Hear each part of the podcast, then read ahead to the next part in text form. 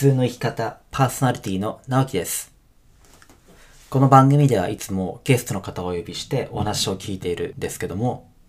今日は珍しく一人で話をしたいと思います。で、まあ、一人で話をするモノローグの時は、一つテーマを設定して話していきたいかなと思います。で、今日のテーマなんですけども、俺の心臓何なの？です。一番初めにゲストとして来てくれた Y 字さん。で、その Y 字さんが、えっ、と、アンデシュ・ハンセンさんの本を勧めてくれました。まあ、それを思い出して最近、運動脳っていうものを読んでみてるんですけども、まあ、これが結構面白いんですよね。まあ、内容としては、運動すれば脳はとても良くなるよと。ストレスが解消されるし、集中力が高まり、記憶力も良くなると。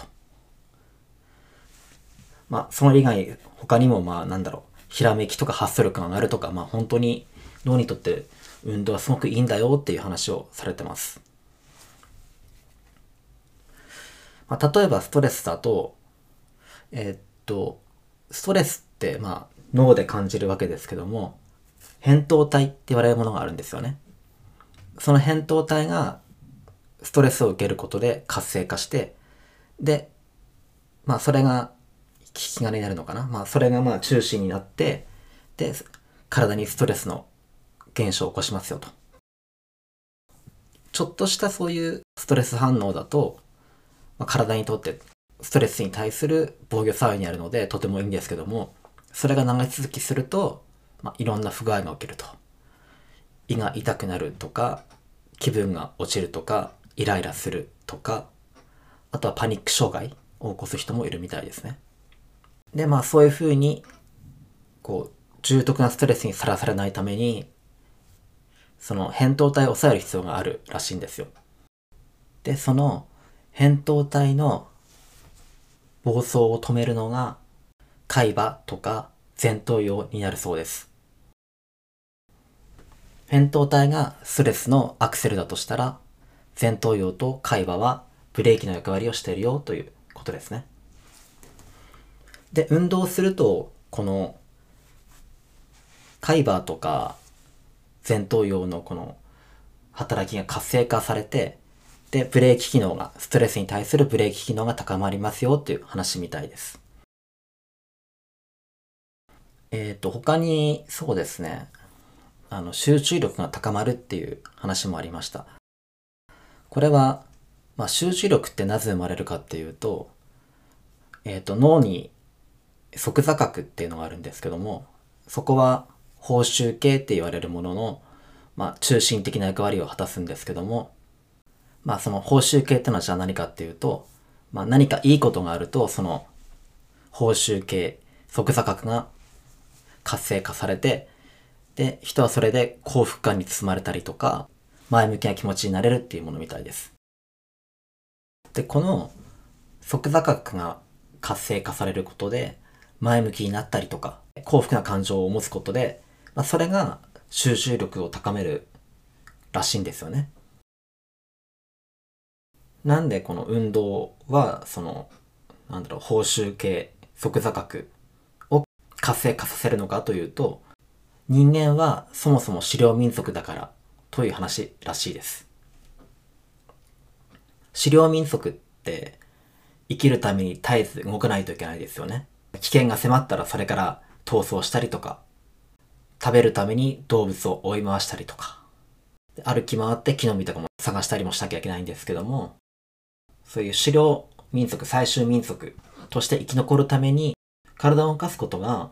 気持ちいいって思ったら体を動かして、まあ、生きるための行動をとることに対して前向きになれますよね。なので体を動かすことは今我々の現代人にとっても気持ちいいこと報酬に値するよという話みたいです。まあ、こんな感じで運動することでさ、まあ、様々なメリットがあるよっていうことが、たくさん研究とか事例を通して紹介しているのが、このアンデシュ・ハンセンさんの運動脳という本です。で、まあ、この本を読むと、とても運動したくなるんですよね。で、実際僕もこの本を読んだ後は、まあ、いつもこう、運動しちゃってます。なんだろう、足踏みしたりとか、ヨガしたりとか、重いもの持ち上げたりとか、まあ、そういう簡単な運動ですけども、なんか、するようになりました。で、この著作で、ハンセンさんは、どういう運動がいいかと。脳にとってどういう運動が適しているかっていうことなんですけども、強度的に負荷のかかるものがいいよって言ってます。心拍数が上がるくらいの運動の方がいいですよと。なんで、まあ、ウォーキングとランニングだったらランニングの方がいいよっていうふうに進めています。僕はそれを読んだ時に、心拍数が上がる運動かと思ったんですよね。と同時に、これ自分には無理なんじゃないかって。僕以前、まあ、ちょうどアップルウォッチを買ったタイミングで、まあ、せっかくアップルウォッチ買ったんで運動でもしてみようかと思って、ジョギングを始めてみたんですよね。2キロくらいかな ?2 キロくらい走ったんですけども、まあ、走った後にものすごく心臓がバクバク言い出して、で、その心拍数が全然下がんないんですよ。で、ちょっと汗も出てきたりして、気分も悪くなって、まあ、それがずっと続いたんですよね。まあ、半日くらいですかね。それが半日くらい続いたんですよね。そういう経験を経て、まあ僕はあんまりこう、負荷のかかる運動って向いてないのかなって思ったりしまして。こう徐々に慣らしていったらいいのかなと思ったんですけども、